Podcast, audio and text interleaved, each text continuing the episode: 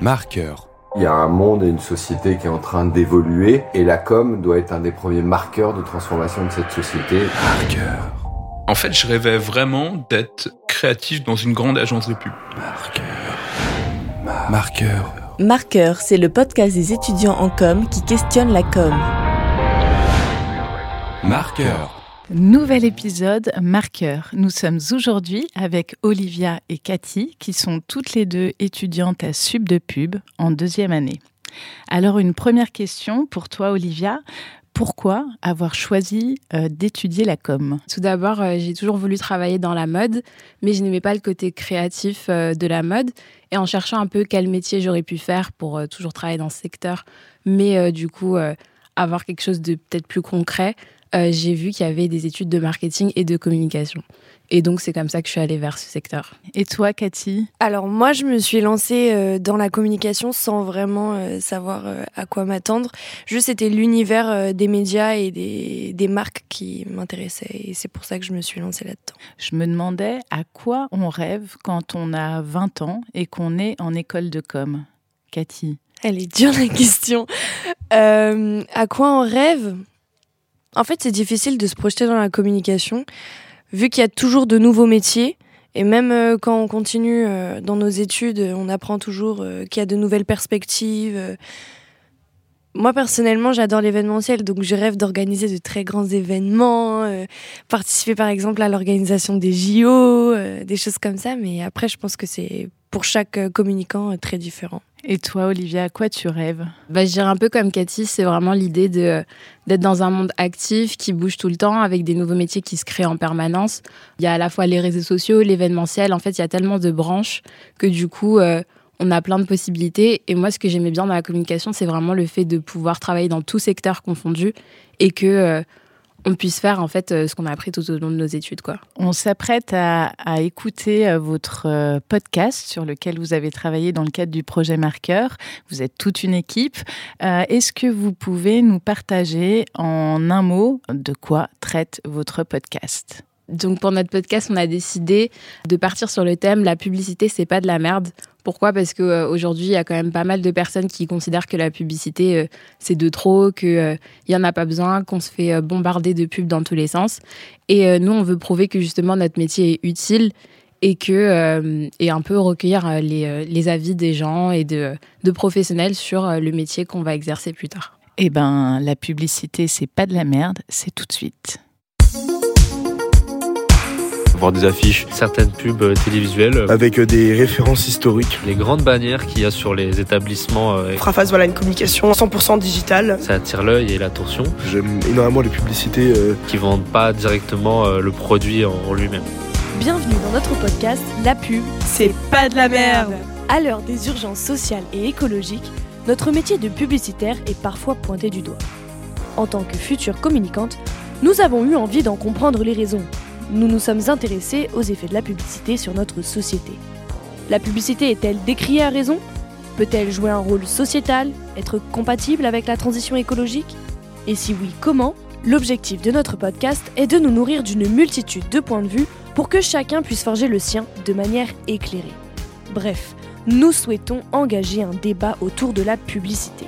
C'est pourquoi nous vous proposons de partir à la rencontre de deux professionnels en prise avec le monde de la publicité. Le premier est membre de l'association RAP pour résistance à l'agression publicitaire. La seconde n'est autre que Mercedes Serra, la cofondatrice de l'agence BETC, qui réagira aux propos de notre premier invité. Et quand je dis nous, je parle de nous trois, étudiantes en deuxième année à Sub de Pub. Bonjour Jasmine. Bonjour Cathy. Bonjour Noah. Bonjour Cathy, bonjour Jasmine. Allez, c'est parti pour la pub. C'est pas de la merde. Bonjour Mercedes Serra. Merci infiniment d'avoir accepté de prendre part à notre podcast dans le cadre du projet Marqueur. Actuellement en deuxième année de communication à Sub de Pub, nous sommes conscientes que la publicité divise. Nous nous sommes demandé si la publicité était utile à notre société et si oui, comment. Pour nous éclairer, nous avons voulu rencontrer le point de vue d'un militant luttant contre le système publicitaire et le point de vue d'une femme d'affaires influente dans la communication, vous, Mercedes Serra. L'objectif dans cette démarche est d'élargir notre vision. Cela vous aidera, chers auditeurs, à vous faire un point de vue et pour nous, de développer notre réflexion critique sur nos pratiques de communicants et nos futurs métiers. Bonjour. Mercedes Serra, vous êtes maman de quatre enfants, féministe, vous avez enseigné le français et vous êtes diplômée d'HEC. Vous êtes aujourd'hui cofondatrice de l'agence de pub BETC, fondée en 1994 et qui est aujourd'hui la plus créative du monde. Vous êtes décrite par les médias comme une femme d'affaires incontournable. Il y en a d'autres, hein. il n'y a pas que moi. Hein. C'est Nous dur a- hein, d'être la plus créative du monde. J'imagine, j'imagine. Nous allons évidemment nous intéresser à votre parcours avant de vous faire réagir aux propos de Monsieur Thomas Bourgenot, militant au sein de l'association RAP, Résistance Agression Publicitaire. Première question pour vous, Mercedes Serra. Avant d'explorer vos liens avec le monde de la publicité, nous voulions savoir à quoi vous rêviez quand vous aviez 20 ans, comme nous, sur les bancs de l'école. Je suis arrivée en France à l'âge de 6 ans. Euh, je ne parlais pas français. Il a fallu m'intégrer. Donc, euh, j'ai appris. Je me suis tue d'ailleurs pendant six mois parce que les enfants se moquaient de mon accent. Du coup, j'ai rien dit pendant six mois. Et quand j'ai parlé, j'ai parlé tr- très, très bien français. Mieux qu'eux. Et donc, euh, ma vie a été marquée par, euh, je pense, cette histoire d'immigration, alors qu'elle avait lieu quand j'étais toute petite. Donc, on pourrait se dire qu'on oublie tout ça. Mais en fait, ça m'a donné euh, la niaque de la France. Et je pense qu'on a intérêt aux immigrés parce qu'ils ont la niaque de la France. Et du coup, première chose, je voulais être prof de français. Et parce que je ne voyais pas plus beau métier que professeur de français. Donc j'ai fait euh, des choix euh, de- d'études très euh, littéraires, la préparation de l'école normale. Je me suis enfermée trois ans. C'était très excitant, très dur. C'était plus dur que, maintenant, je pense, parce que les écoles prépa étaient euh, un peu violentes. Euh, on n'arrêtait pas de nous dire qu'on était mauvais alors qu'on avait euh, les meilleures notes de tous les lycées. Donc, bon, mais c'est un apprentissage sur la langue, le latin, le grec, les humanités que j'ai trouvé fascinant. Donc, bah, je rêvais, je rêvais pas. D'ailleurs, je voulais être prof de français, latin, grec. voilà. Et comment vous avez appris le français en six mois? J'ai écouté France Inter. Ah, excellent, ouais, c'est comme et ça donc euh, j'ai appris, j'ai appris France Inter, c'était top. Et euh, j'ai écouté les discours aussi des présidents de la République en France. euh, bah, Et alors, sûr. comment vous en êtes arrivé à la publicité, du coup? Ben, quand j'ai enseigné, donc euh, une année, et puis alors, je pense que je n'étais pas faite pour le monde du fonctionnariat. Je travaillais trop.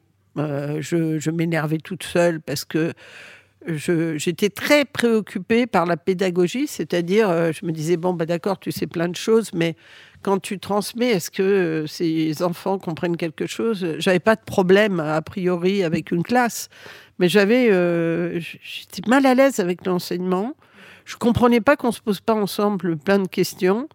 Je ne comprenais pas que le proviseur, que tout le monde ne soit pas autour de moi à réfléchir autour de ça. Et donc, euh, j'étais toute jeune, vraiment jeune euh, prof. Quand je suis arrivée dans les classes, euh, ils ne savaient pas si j'étais prof ou élève. Et je me disais, mais euh, tout le monde s'en fiche, quoi. Et donc, euh, je me suis dit, où tu vas créer une agitation ici, euh, tout le monde va être nerveux autour de ça. Je demandais quand même sans arrêt que l'inspecteur vienne m'inspecter. Donc, le proviseur se disait, mais c'est qui cette fille? Moi, je voulais dialoguer. Et je pense d'ailleurs que euh, j'avais bien raison de vouloir dialoguer, parce qu'étant donné les problèmes de l'éducation en France aujourd'hui, il y a quoi faire. Et du coup, je me suis dit, je ne vais pas grogner sans arrêt. J'aime pas me plaindre, j'aime pas grogner. Donc euh, pendant l'été, euh, j'ai passé le concours d'HEC que j'ai eu euh, parce que la formation que j'avais était une formation hyper solide en fait. L'école normale, la préparation, tout ça, c'était rude et intéressant. Et ils ont eu la gentillesse de prendre en charge mes études. Donc c'était quand même. Moi, j'avais pas les moyens de me repayer euh, des années d'HEC, mais HEC, euh, si vous n'avez pas les moyens, on vous paye, euh, ça c'est sûr, on vous permet de faire ces études. Du coup, j'ai fait deux ans HEC qui m'ont apporté plusieurs choses. D'abord, une valeur sur le marché, parce que personne ne comprend que les lettres, c'est génial pour former quelqu'un. Donc, je le redis, les lettres, c'est génial. C'est même ça qui m'a donné la structure de, de pensée que j'ai aujourd'hui. Mais à HEC, il y avait plus de positivité. On est euh, finalement dans la copie de l'enseignement américain. C'est des business case, tout ce, que, tout, ce que vous voulez autour de ça. Et euh, c'est surtout la foi dans le fait que les gens peuvent faire quelque chose. Rien n'est impossible. Donc euh, parfois c'est trop prétentieux, mais moi comme j'avais déjà mes années de prépa où on m'avait dit le contraire, ça s'est équilibré euh, sainement. Et donc quand j'ai fini à HEC, j'ai fait un stage dans la pub. C'était très loin de mon univers. Je ne savais pas si j'allais pas retourner à l'enseignement, je ne savais pas où j'étais. jamais j'aurais pensé publicité ni rien. J'ai trouvé ça génial. Il était où votre stage? Chez Sachi. Je suis restée 14 ans. Après le stage, vous êtes resté ah ben, En fait, il fallait que je finisse l'école, mais euh, j'ai pas pu. Enfin, j'ai pu finir l'école, évidemment, mais j'ai pas pu lâcher Sachi parce qu'ils euh, ont décrété que j'étais. Euh, il y avait un client qui voulait absolument que je sois là. Donc, je faisais Sachi et l'école. Et c'était ah, fini. J'étais enchaînée. J'ai fait 14 ans chez, dans ma première agence. c'était formidable. J'étais au bout de 10 ans directrice générale. C'était voilà, c'était mon métier. Moi, je trouve que c'est une chance formidable quand on trouve son métier. C'est une du coup, vous dites que c'est votre trouvaille, votre métier. Si vous deviez le refaire, vous choisiriez la pub. Il n'y a pas un autre domaine qui vous intéresse à part les lettres et la publicité Il y a plein, plein de domaines qui m'intéressent, mais la, la publicité, présidente ah, de la République. Oui. Quelle bonne idée. Euh, oui, oui, ça m'intéresse, présidente de la République, mais là, je pense que je m'y suis pris un peu tard. Euh, après, je suis, j'aime pas euh, failloter, j'aime pas séduire. En fait, j'aime la publicité parce que c'est honnête. C'est beaucoup plus honnête que ce qu'on imagine et ce que les gens racontent. J'aime la publicité parce que c'est du respect, de compréhension des gens de ce qu'ils sont, de ce qu'ils pensent. Et ça, j'ai adoré. En fait, ça mettait en œuvre tout ce que j'avais appris, toutes les sciences humaines, la sociologie, la psychologie, ça, la littérature qui vous apprend tellement sur les êtres humains, les insights, etc. En fait, la thématique clé de la publicité, c'est persuader. Et quand j'étais toute petite, j'avais pensé à un autre métier, c'était avocate. Mais mon père m'avait découragée parce qu'il m'avait dit une phrase, comme quoi les papas et les mamans peuvent dire euh, des phrases et puis ça change tout. Il m'avait dit oh, Tu vas être obligé de t'occuper des femmes qui divorcent. Oh, je, je m'étais dit, mais c'est quoi cette histoire? Je ne veux pas m'occuper des femmes qui divorcent. Et donc, voilà, j'ai fait, j'ai fait autre chose parce que je voulais pas m'occuper. Mais en fait, je fais le même métier, persuader l'autre. Aujourd'hui, vous êtes euh, cofondatrice de l'agence publicitaire BETC et euh, pensez-vous donc que la publicité est utile à la société? Moi, je pense que vous avez le choix. Vous pouvez prendre une société sans liberté. Ça s'appelle. Euh, pendant longtemps, on a cru le communisme. Moi-même, j'étais 68 art, donc j'ai cru que c'était sympa, qu'on allait partager. Et en fait, je pense que c'est un monde sans liberté. D'ailleurs, quand le mur s'est effondré, moi j'étais en Chéquie, je voyais ces femmes qui se jetaient sur le moindre rouge à lèvres. Je me disais, mais on les a privées? De, quoi, quoi? Il n'y a pas de quoi faire une histoire pour un rouge à lèvres, quoi. Et en fait, je, pense profondément que euh, dans une société démocrate, il faut absolument que les gens aient le droit à la parole. Donc on ne peut pas avoir des entreprises et leur dire, vous savez quoi, vous n'allez pas communiquer avec les gens, vous n'allez pas leur parler. Surtout que les gens, eux, demandent que les entreprises parlent. Vous savez, aujourd'hui, moi, ça me fait sourire quand on dit les gens, les Français sont pubiphobes. Sauf que quand on fait pas de publicité, ça les intéresse pas et ils grognent. Ils veulent pouvoir avoir un dialogue.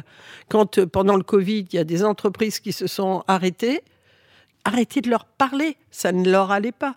Donc la communication, un, je pense que c'est le sujet le plus important du monde. Je pense que l'être humain est fait pour communiquer. Les hommes politiques ne font que ça, parfois. Et pourquoi je dis que la publicité est un très bon système? Parce qu'il n'y a personne qui est aussi encadré que nous. C'est-à-dire que quand les journalistes parlent, qui les surveille? Qui dit qu'on ne dit pas n'importe quoi? Ben Moi, quand je parle, il faut que aux fraudes, tout ce qui concerne le produit soit euh, présenté, etc. Et en plus, j'ai la RPP derrière, le système de régulation qui me dit attention, faut faire attention aux femmes, aux chiens, aux trucs et tout. Faut pas être désagréable, faut pas. Donc, je suis régulée. Et je suis d'accord pour être régulée, pas n'importe comment, parce qu'à un moment donné, euh, ça devient bête, mais réguler, c'est intéressant.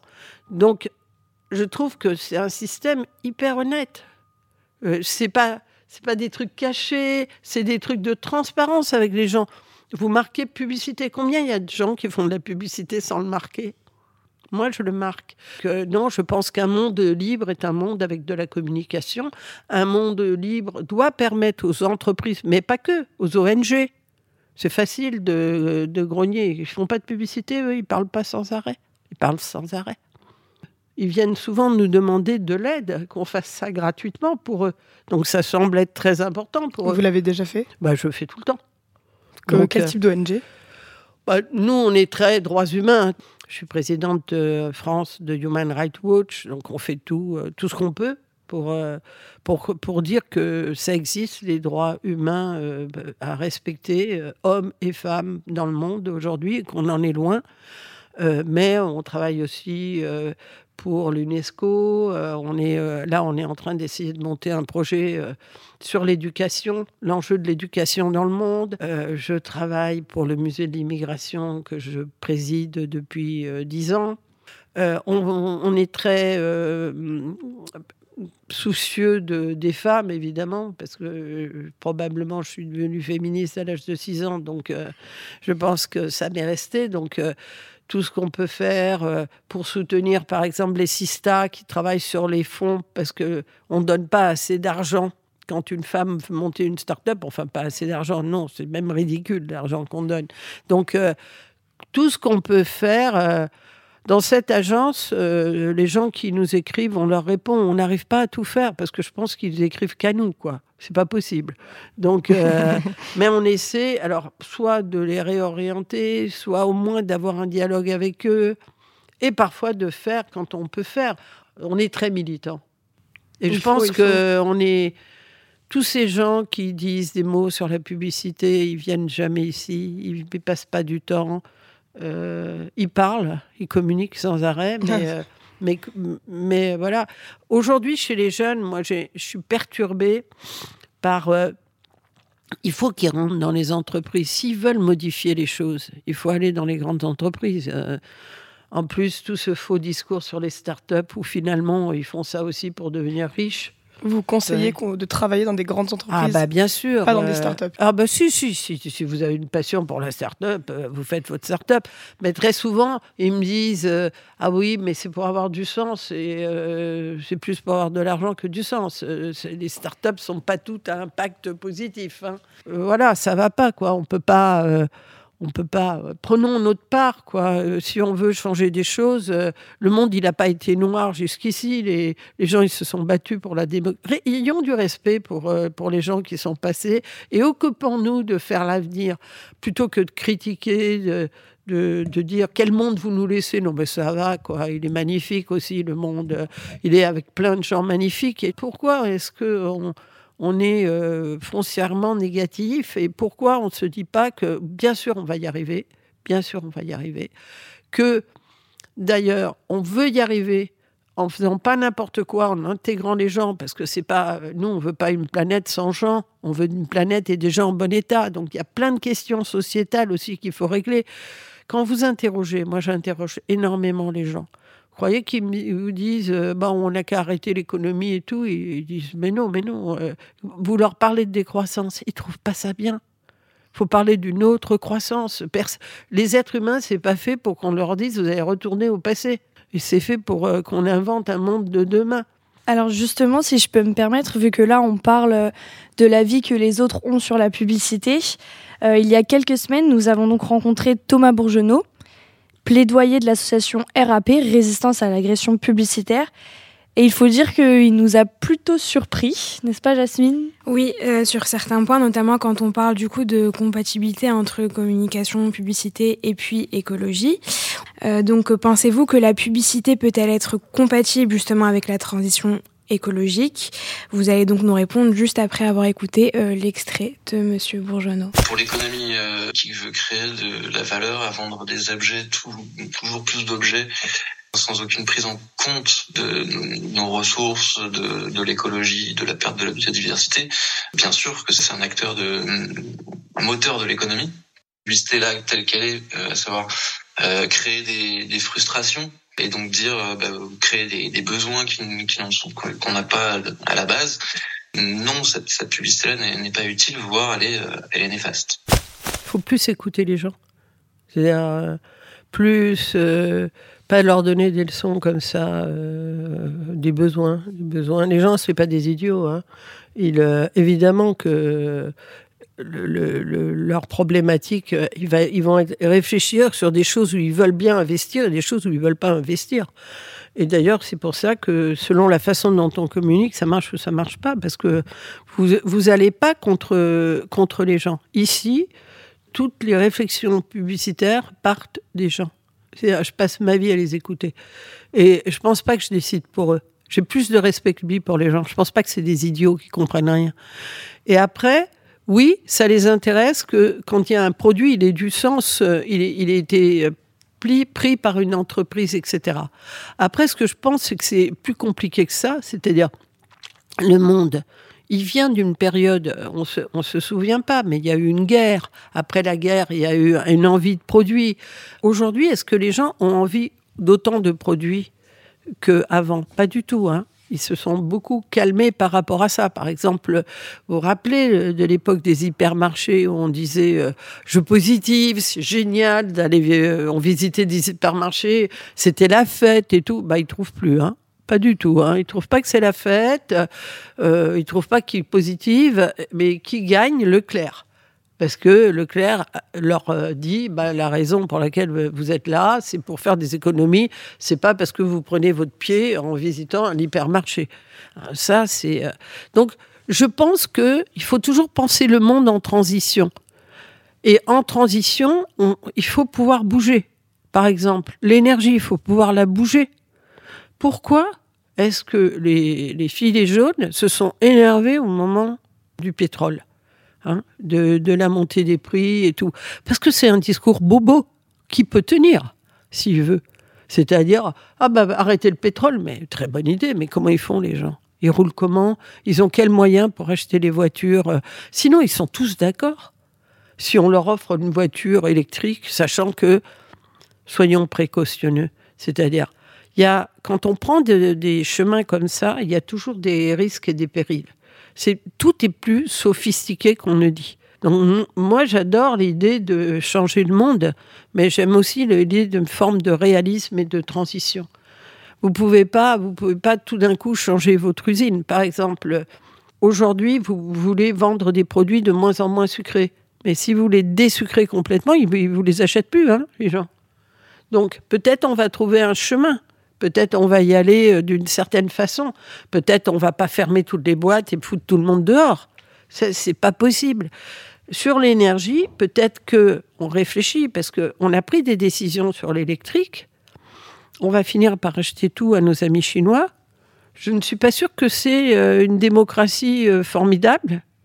Et je suis sûre que pour défendre notre, notre économie européenne, européenne, qui est l'économie où seul, il n'y a pas beaucoup d'endroits où il y a de la démocratie aujourd'hui dans le monde, il faut qu'on soit solide.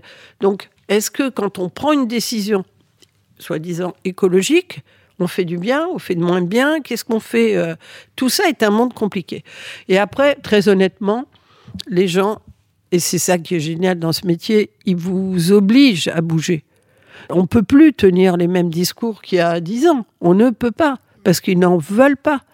Euh, ça les intéresse. On parlait de l'alimentation. J'ai vu qu'il y avait un sondage où on demandait aux jeunes quelle alimentation ils ont envie d'avoir. Et les jeunes français sont particulièrement intelligents là-dessus parce qu'ils n'inventent pas des pilules. Ils veulent une alimentation saine, simple, etc des, des, choses qui sont intéressantes. Donc, comment est-ce qu'on va arriver à faire ça? Comment est-ce qu'on va construire ça? C'est aussi l'enjeu des entreprises. Elles savent bien qu'il faut qu'elles répondent à une demande. Donc, voilà. Donc, je pense que en fait, la publicité, elle fait aussi beaucoup bouger comportementalement, que si on décide d'avoir de, de, une parole sur la modification des comportements, on utilise la publicité. Euh, L'un des arguments à l'encontre de notre secteur est euh, celui de la question du non-consentement. La publicité est perçue pour certains comme une entrave à nos libertés individuelles. Donc on va vous faire écouter un extrait sur le consentement et j'aimerais bien avoir votre avis.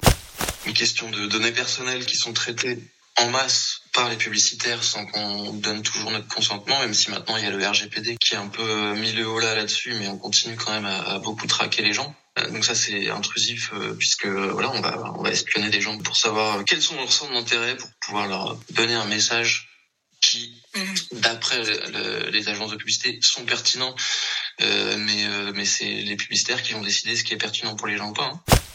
Bah oui, moi je pense que moi je crois beaucoup au, au cons- au consentement, euh, à une forme de consentement. Mais euh, euh, c'est vrai qu'une affiche dans la rue ne vous demande pas. euh, alors vous êtes d'accord pour nous regarder euh Donc je pense que les propositions, il y a un jeu de propositions qui a toujours été là. De toute façon, Euh, ça s'appelait la propagande et tout. Là, c'est beaucoup mieux. Ça s'appelle publicité. Donc, euh, et les gens euh, sont ce dont on- il parle sur le traquage aujourd'hui, moi je, suis comme lui. Je pense qu'il faut des règles très précises, etc. Après, qu'ils rêvent pas. Pour vendre un yogourt, c'est pas la peine qu'on traque les gens. On les écoute, on passe du temps, on leur demande leur point de vue, on essaie de faire le meilleur yogourt et on parle à tout le monde sans faire des cases.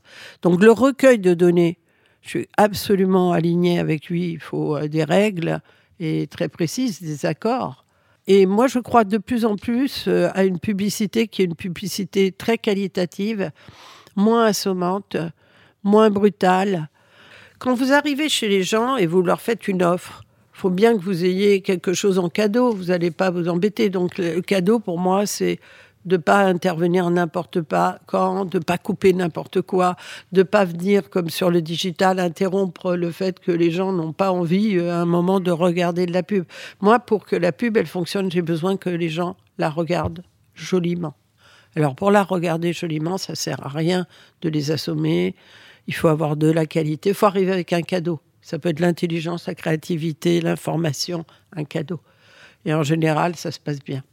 Parce que les gens la demandent. À la différence de ce que ce qu'on raconte, les gens demandent, ils demandent que les entreprises leur parlent. Avant de se quitter, on a une dernière question pour vous. Quel est le message que vous avez envie de faire passer à la jeunesse justement qui va vous écouter pour ce podcast et notamment à tous et toutes les étudiants en communication comme nous?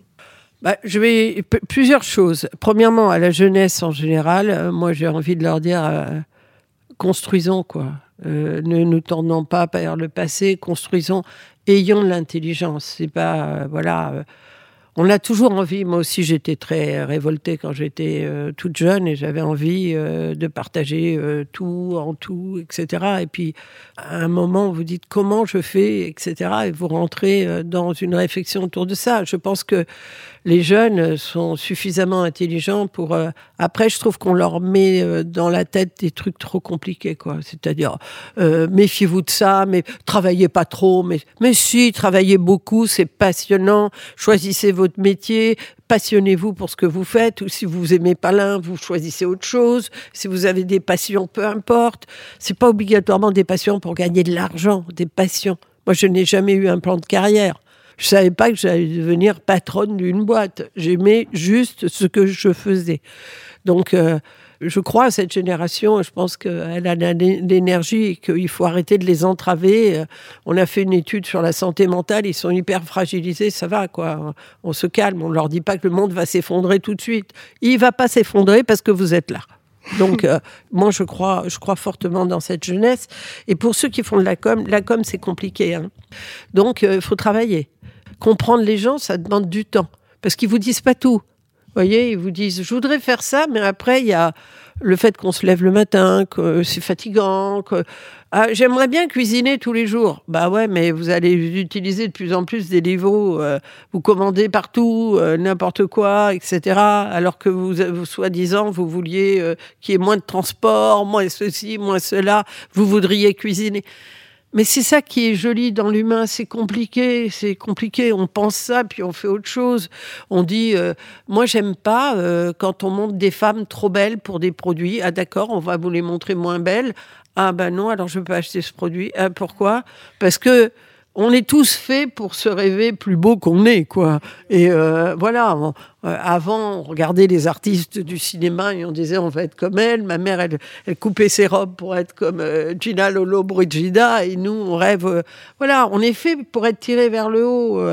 Quelqu'un m'expliquait que après la campagne Dove, ils vendaient pas. Ben, je lui dis bah, c'est normal, les gars, vous leur dites que restez au naturel, donc elles viennent pas acheter vos produits, elles n'y croient pas, quoi. Elles, elles veulent le naturel, mais quel naturel On est des gens de la culture. Heureusement, on n'est pas tous beaux de la même façon, mais on peut tous croire qu'on a notre chemin de la beauté. Donc, euh, il y a des trucs euh, hyper, hyper sympas, mais c'est difficile. Donc, euh, euh, aux gens, d'abord, euh, il y a beaucoup de métiers dans la publicité, donc il faut choisir ce pourquoi on est bon. Aller vers les métiers qui vous conviennent dans la publicité, si ça vous convient, parce qu'il faut choisir euh, son métier. Et, euh, et après, si, si oui, dites-vous que c'est chaud. hein. On travaille beaucoup, c'est passionnant, mais il faut vraiment s'y intéresser. Quoi. Euh, les sciences humaines, c'est un truc formidable. Eh ben, un grand merci pour cette interview euh, hyper enrichissante et pour le temps que vous avez pu nous consacrer. Votre passion et votre engagement sont une véritable source d'inspiration et euh, merci pour cette précieuse euh, opportunité et à bientôt j'espère. Et puis, euh, j'écouterai volontiers euh, tout l'interview euh, parce qu'on apprend toujours euh, des Mm. gens euh, qui ne sont pas d'accord. Là, revoir. tout l'intérêt. Merci. Oui. Au revoir et merci à vous. Au revoir, merci. Marqueur. Marqueur.